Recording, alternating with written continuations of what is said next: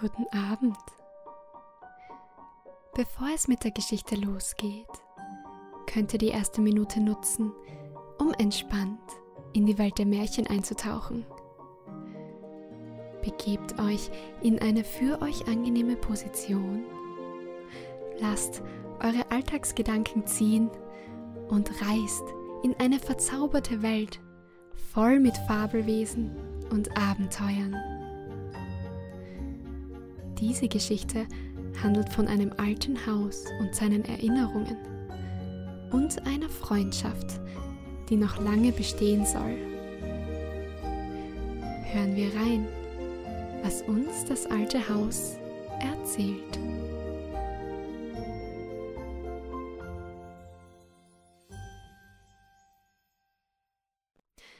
Drüben an der Ecke stand früher ein altes, altes Haus. Es war fast 300 Jahre alt. Man konnte es an den Balken lesen, wo die Jahreszahl von Tulpen und von Hopfenranken umgeben eingeschnitten war. Ganze Verse in altertümlicher Schrift standen da, und über jedem Fenster war ein Fratzengesicht in den Balken geschnitzt. Das eine Stockwerk ragte weit über das andere heraus, und dicht unter dem Dache lief eine Dachrinne hin, die in einem Drachenkopf endigte. Aus dem Rachen sollte das Regenwasser ablaufen. Allein es lief immer durch den Bauch, denn die Rinne hatte ein Loch. Alle anderen Häuser in der Straße waren neu und hübsch mit großen Fensterscheiben und glatten Mauern, und man sah es ihnen wohl an, dass sie mit dem alten Haus nichts zu tun haben wollten. Sie dachten wahrscheinlich, wie lange wird das alte Gemäuer als Schandfleck noch hier stehen bleiben? Außerdem ist der Erker so weit vorgebaut, dass allen Leuten, die aus unseren Fenstern schauen, die Aussicht nach jener Seite hin versperrt ist. Die Treppe ist so breit wie eine Schlosstreppe und so hoch wie eine Kirchturmstiege. Das eiserne Geländer sieht wie die Türe einer Gruft aus und hat dazu auch noch Messingknöpfe. Das ist abgeschmackt. Dem alten Hause gegenüber standen ebenfalls neue und hübsche Häuser, und diese dachten gerade so wie die anderen. Allein an einem Fenster saß ein kleiner Knabe mit frischen roten Wangen und hellen strahlenden Augen. Und diesem gefiel das alte Haus, sowohl im Sonnenschein als im Mondschein, und wenn er die Mauern dort drüben, von der der Kalk abgefallen war, betrachtete, dann malte er sich im Geiste aus, wie wohl die Straße mit Treppen, Erkern und spitzigen Giebeln früher ausgesehen haben mochte. Und dann sah er auch Soldaten mit Hellebarden und Dachrinnen, die in Gestalt von Drachen und Lindwürmern herumliefen. Ja, das war ein Haus zum Betrachten und das zum Nachdenken herausforderte. Es wohnte ein alter Mann darin. Der trug noch immer die altmodischen Kniehosen, dazu einen Rock mit großen Messingknöpfen und eine Perücke, der man es wohl ansah, dass es eine echte Perücke war. Jeden Morgen kam ein alter Aufwärter zu ihm, um die notwendigen Besorgungen zu machen. Sonst war der alte Mann in den Kniehosen ganz allein in dem alten Haus. Bisweilen trat er ans Fenster und schaute hinaus. Dann nickte ihm der kleine Knabe zu, und der alte Mann nickte wieder. Auf diese Weise wurden sie zuerst miteinander bekannt. Und dann wurden sie Freunde, obgleich sie nie ein Wort miteinander gesprochen hatten. Aber das war ja einerlei. Der kleine Knabe hörte einmal seine Eltern sagen Dem alten Manne da drüben geht es zwar recht gut, aber er ist so schrecklich einsam. Am nächsten Sonntag wickelte der kleine Knabe etwas in ein Stück Papier, ging damit hinunter vor die Haustüre, und als der Aufwärter, der die Einkäufe machte, vorüberkam, sagte er zu ihm Bitte, bring das dem alten Manne da drüben von mir. Ich habe zwei Bleisoldaten. Dies ist der eine, den schenke ich ihm, weil ich weiß, dass er so ganz alleine ist. Das Gesicht des Aufwärters sah mit einem Male ganz vergnügt aus. Er nickte und trug den Bleisoldaten in das alte Haus hinüber. Nach einiger Zeit kam von dort die Anfrage, ob der kleine Knabe nicht Lust habe, selbst einen Besuch dort drüben zu machen. Seine Eltern gaben ihm sogleich die Erlaubnis, und nun ging er in das alte Haus hinüber. Die Messingknöpfe an dem Gitter glänzten viel heller als sonst. Man hätte meinen können, sie seien zu Ehren des Besuchs extra blank gerieben worden. Und es war, als ob die geschnitzten Trompeter an der Türe waren geschnitzte Trompeter, die in Tulpen standen, aus Leibeskräften bliesen. Denn ihre Backen sahen wenigstens viel aufgeblasener aus als vorher. Ja, sie bliesen Tratarata, der kleine Knabe kommt, Tratarata. Und dann ging die Türe auf. Der ganze Korridor war mit alten Bildern von Rittern in Harnischen und Damen in seidenen Gewändern behängt. Die Harnische rasselten und die seidenen Kleider rauschten. Dann kam eine Treppe, die viele Stufen aufwärts und hierauf einige Stufen abwärts führte. Und nun befand man sich auf einem Altan. Dieser sah recht baufällig aus. Überall waren große Löcher und lange Spalten, aus denen Gras und Blätter hervorwuchsen, denn der ganze Altan und die Mauer waren hier mit Schlingpflanzen bewachsen, dass es wie ein Garten aussah. Aber es war doch nur ein Altan. Auch standen altmodische Blumentöpfe, die Gesichter mit Eselsohren darstellten, auf dem Geländer. Die Blumen wurden jedoch gar nicht gepflegt, sondern wuchsen ganz nach ihrem eigenen Belieben. In einem Topfe hingen die Nelken, das heißt lauter lange Triebe und Schößlinge nach allen Seiten hinaus, und diese schienen zu verkünden, die Luft hat uns liebkost, die Sonne hat uns geküsst und uns zum Sonntag eine kleine Blüte versprochen, ja eine kleine Blüte zum Sonntag. Von dem Altan aus kam man in ein Zimmer, dessen Wände mit schweinsledernen Tapeten bekleidet waren. Große goldene Blumen waren darauf gedruckt und machten einen freundlichen Eindruck. Vergoldung vergeht, aber Schweinsleder besteht, schienen die Wände zu sagen. Hier standen auch Lehnstühle mit hohen geschnitzten Rücken und Armstützen auf beiden Seiten. Setz dich, setz dich, sagte diese. Oh, wie es in uns knackt. Wir bekommen wohl auch, wie der alte Schrank, die Gicht im Rücken. Oh weh. Darauf gelangte der Knabe in das Erkerzimmer, und hier saß der alte Mann. Ich danke dir für den Bleisoldaten, mein kleiner Freund, sagte der alte Mann. Und ich danke dir auch, dass du mich besuchst. Dank, Dank oder Knack, Knack scharrte es in allen Möbeln. Es waren von ihnen so viele vorhanden, dass sie einander fast im Wege standen, als sie den kleinen Knaben betrachten wollten. Mitten an der Wand hing das Porträt einer wunderschönen, jungen und glücklich aussehenden Frau, aber in ganz altmodischer Tracht, mit gepudertem Haar und in steifem Rocke. Sie sagte weder Dank noch Knack, schaute aber mit milden Augen auf den Knaben nieder, der den alten Herrn sogleich fragte Wo hast du denn diese herbekommen? Vom Drödler drüben an der Ecke, sagte der alte Mann.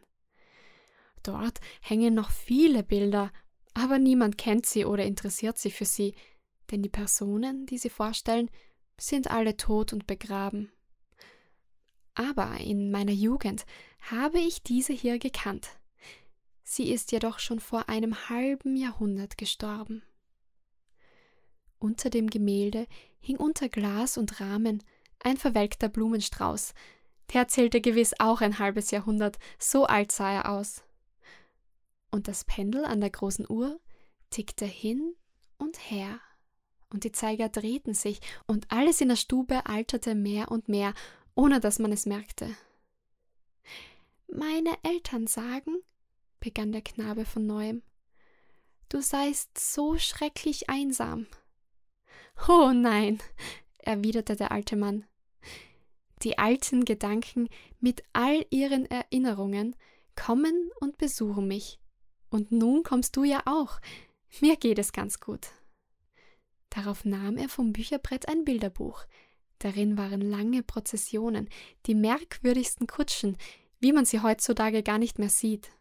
Soldaten, die wie Treffbuben auf Spielkarten aussahen und Bürger mit wehenden Fahnen abgebildet. Auf der Fahne der Schneider war eine Schere, die von zwei Löwen gehalten wurde.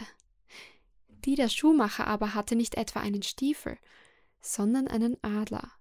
Und zwar einen zweiköpfigen, denn bei den Schuhmachern muss alles so sein, dass sie sagen können, es ist ein Paar. Oh, das war ein herrliches Buch. Dann ging der alte Mann ins Nebenzimmer, um Eingemachtes, Äpfel und Nüsse zu holen. Es ist doch herrlich hier in dem alten Hause, dachte der kleine Knabe. Ich kann es nicht aushalten, begann plötzlich der Bleisoldat, der auf der Kommode stand. Hier ist es so einsam und traurig. Wenn man an ein Familienleben gewöhnt ist, kann man sich hier gar nicht behaglich fühlen. Ich kann es nicht aushalten, der Tag vergeht so langsam. Und die Nacht erst, die ist endlos. Hier ist es gar nicht wie drüben bei dir, wo dein Vater und deine Mutter so freundlich miteinander sprechen. Und wo du, mein liebes Geschwisterchen, so einen fürchterlichen Lärm machtest. Ach, wie einsam ist es bei dem alten Mann hier. Meinst du, er bekommt jemals einen Kuss oder freundliche Blicke oder gar einen Weihnachtsbaum? Nichts bekommt er, höchstens ein Grab. Ich kann es nicht aushalten. Du musst es nicht zu schwer nehmen, sagte der kleine Knabe. Mir kommt es im Gegenteil hier recht hübsch vor, und dann kommen ja auch die alten Gedanken mit ihren Erinnerungen auf Besuch. Aber die sehe ich nicht und kennen tue ich sie auch nicht, erwiderte der Bleisoldat. Ich kann es nicht mehr aushalten, Du musst es, antwortete der kleine Knabe. Nun erschien der alte Mann wieder mit sehr vergnügtem Gesicht und brachte herrliches Eingemachtes und Äpfel und Nüsse. Da dachte der kleine Knabe nicht mehr an den Bleisoldaten. Glücklich und vergnügt ging der kleine Knabe dann nach Hause. Tage und Wochen verstrichen, es wurde nach dem alten Haus hinüber und von dem alten Haus herübergenickt, und dann durfte der kleine Knabe wieder hinüber. Die geschnitzten Trompeten bliesen. Tratterata, der Knabe ist da. Tratterata. Die Schwerter und die Rüstungen auf den Ahnenbilder rasselten, die seidenen Gewänder rauschten, das Schweinsleder leierte seinen Vers her, und die alten Stühle hatten die Gicht im Rücken. Au, au. Es war ganz genau wie beim ersten Mal, denn da drüben verstrich ein Tag und eine Stunde wie die andere.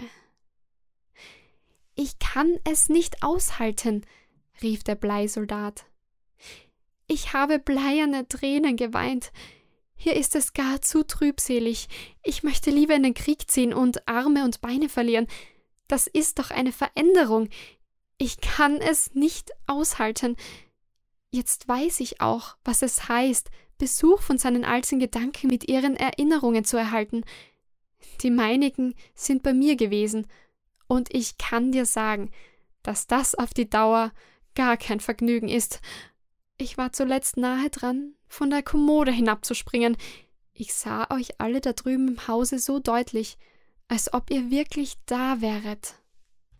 Es war wieder jener unvergleichliche Sonntagmorgen, dessen du dich wohl noch entsinnen wirst. Ihr Kinder standet alle vor dem Tische und sanget den Choral, den ihr jeden Morgen zu singen pflegt. Mit gefalteten Händen standet ihr andächtig da. Und Vater und Mutter sahen auch ganz feierlich aus, als plötzlich die Türe aufging und dein Schwesterchen Maria, das noch nicht ganz zwei Jahre alt ist, aber immerfort an tanzen will, sobald sie Musik oder Gesang hört, hereingebracht wurde. Und Obgleich man ihr zu wehren suchte, begann sie doch zu tanzen, konnte aber natürlich nicht in den Takt kommen, weil die Töne des Chorals zu lang gezogen waren. So stand sie dann zuerst auf dem einen Bein und neigte den Kopf nach vorne, und dann auf dem anderen Bein und neigte den Kopf noch weiter nach vorne, aber es wollte immer nicht stimmen. Ihr standet alle sehr ernsthaft da obgleich es euch recht sauer wurde. Ich aber musste innerlich so lachen, dass ich vom Tisch fiel und mir eine Beule schlug, die ich heute noch habe. Es war aber auch nicht recht von mir, dass ich lachte. Dies und alles, was ich sonst noch erlebt habe, zieht nun an meinem Inneren vorüber, und das werden wohl die alten Gedanken mit ihren Erinnerungen sein. Ach, erzähl mir doch, ob ihr am Sonntagmorgen noch singt. Erzähl mir etwas von der kleinen Maria, und wie geht es auch meinem Kameraden, dem anderen Bleisoldaten? Das ist ein Glücksvogel. Ich, ich kann es nicht aushalten. Du bist verschenkt, sagte der kleine Knabe, und musst hier bleiben. Siehst du denn das nicht ein? Nun kam der alte Mann mit einem Kasten, worin sich viele Raritäten befanden, Schminkbüchsen und Balsambüchsen und Spielkarten, und diese waren so groß und vergoldet, wie man sie heutigen Tages gar nicht mehr sieht. Dann wurde die große Schublade aufgezogen und auch das Klavier geöffnet. Auf der inneren Seite des Deckels war eine Landschaft gemalt, und als der Mann die Tasten aufschlug, klangen die Töne schwach und heiser, während er leise ein Lied vor sich hinsummte.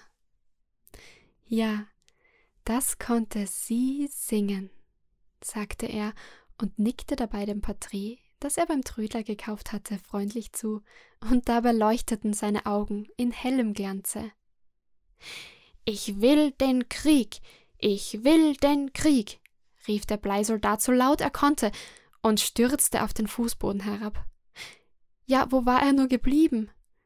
Der alte Mann suchte und der kleine Knabe suchte, aber fort war er und fort blieb er. Ich werde ihn schon noch finden, sagte der Alte. Aber er fand ihn nie wieder. Der Fußboden hatte zu viele Risse und Spalten, der Bleisoldat war durch eine Ritze gefallen und lag nun in einem offenen Grab. Der Tag verging und der Knabe ging nach Hause. Es vergingen viele Wochen. Nun waren die Fenster fest zugefroren, und nun musste der Knabe lange auf die Scheibe hauchen, um ein Guckloch nach dem alten Hause hinüber herzustellen. Dort war der Schnee in alle Schnörkel und Inschriften hineingeweht worden, die ganze Treppe lag fußhoch damit bedeckt, als ob gar niemand in dem Hause ein und ausginge. Und es ging auch niemand ein und aus. Der alte Mann war gestorben. Am Abend hielt ein Wagen vor der Tür, und auf diesem wurde er in seinem engen Sarge fortgefahren, hinaus aufs Land, dort sollte er in seiner Familiengruft beigesetzt werden. So fuhr man ihn fort, und niemand folgte seinem Sarge. Alle seine Freunde waren ja längst tot, nur der kleine Knabe warf ihm beim Abfahren eine Kusshand nach. Einige Tage später wurde in dem alten Haus Auktion gehalten. Der kleine Knabe sah von seinem Fenster aus, wie man alles forttrug, die alten Ritter und die alten Damen, die Blumentöpfe mit den langen Ohren, die alten Stühle und die alten Schränke. Das eine kam hierhin, das andere dorthin. Ihr Porträt, das der alte Mann beim Trödler aufgefunden hatte, wanderte wieder zurück zu diesem, und da blieb es von nun an für immer hängen, denn niemand kannte die Frau mehr, und niemand kümmerte sich um das alte Bild. Im Frühjahr wurde das Haus selbst niedergerissen. Es sei ja nur eine alte Baracke, sagten die Leute. Da konnte man von der Straße aus gerade in das Zimmer mit der schweinsledernen Tapete, die in Fetzen heruntergerissen wurde, hineinsehen, und die grünen Ranken des Altans hingen verwildert um die einstürzenden Balken. Ja, dort wurde gründlich aufgeräumt. Das hat geholfen, sagten die Nachbarhäuser. Es wurde ein schönes Haus mit großen Fenstern und weißen glatten Mauern an die Stelle aufgebaut, aber vorne, wo das alte Haus selbst gestanden hatte, wurde ein kleiner Garten angelegt, und an den Nachbarmauern rankten sich wilde Weinreben empor. Den Garten schloss ein eisernes Gitter mit einer stattlichen Pforte, vor der die Leute oft stehen blieben und hineinschauten von der Straße ab. Die Sperlinge kamen und setzten sich zu Dutzenden auf die Weinranken und zwitscherten miteinander, so laut sie konnten. Aber nicht etwa von dem alten Hause. Denn an dieses konnten sie sich gar nicht mehr erinnern. Es waren ja seither so viele Jahre vergangen, dass aus dem kleinen Knaben schon ein Mann, und zwar ein tüchtiger Mann, der seinen Eltern Freude machte, geworden war. Er hatte vor kurzem Hochzeit gehabt und wohnte nun mit seiner jungen Frau in dem Haus mit dem Garten davor. Einmal stand er neben ihr, während sie eine einfache Feldblume pflanzte, die ihr besonders gut gefiel. Sie pflanzte sie mit ihren eigenen kleinen Händen ein und drückte die Erde mit ihren Fingern fest. Au, was war das? Sie hatte sich gestochen. Etwas Spitziges ragte aus der Erde hervor. Das war, ja denket nur, das war der Bleisoldat, derselbe Bleisoldat, der einst bei dem alten Manne verloren gegangen war und allmählich durch das Balkenwerk und den Schutt hinuntergeglitten war und nun schon so viele Jahre lang in der Erde gelegen hatte. Die junge Frau wischte den Soldaten zuerst mit einem grünen Blatt und dann mit ihrem feinen Taschentuche, das herrlich duftete, sorgfältig ab. Und da war es dem Bleisoldaten, als ob er aus einem tiefen, tiefen Schlafe erwachte. Lasst mich ihn sehen, sagte der junge Mann. Dann lächelte er und schüttelte den Kopf. Es kann ja wohl schwerlich dasselbe sein, aber er erinnert mich an eine Geschichte, die ich als kleiner Knabe einmal mit einem Bleisoldaten erlebt habe. Dann erzählte er seiner Frau von dem alten Hause und dem alten Mann und von dem Bleisoldaten, den er ihm hinübergeschickt hatte, weil er so schrecklich einsam war. Er erzählte dies alles so lebendig, dass der jungen Frau über das alte Haus und den alten Mann die Tränen in die Augen traten. Es kann doch sein, dass es derselbe Bleisoldat ist, erwiderte sie. Ich will ihn aufbewahren und alles, was du mir erzählt hast, wohl im Gedächtnis behalten, und das Grab des alten Mannes musst du mir auch zeigen. Ich weiß gar nicht, wo es ist, sagte er. Niemand weiß es. Alle seine Freunde waren tot, niemand pflegte ihn, und ich war ja ein kleiner Knabe. Wie schrecklich verlassen muss er doch gewesen sein, rief sie aus. Ja, verlassen und einsam, sagte der Bleisoldat. Aber herrlich ist es, nicht vergessen zu werden. Herrlich! rief etwas dicht neben ihnen. Allein außer dem Bleisoldaten sah niemand, dass es ein Fetzen der schweinsledernen Tapete war. Die Vergoldung war vollständig abgegangen und er sah gerade wie feuchte Erde aus. Aber seine Ansicht hatte er sich doch erhalten und sprach sie aus. Vergoldung vergeht, aber Schweinsleder besteht. Allein das glaubte der Bleisoldat nicht. Guten Abend und gute Nacht.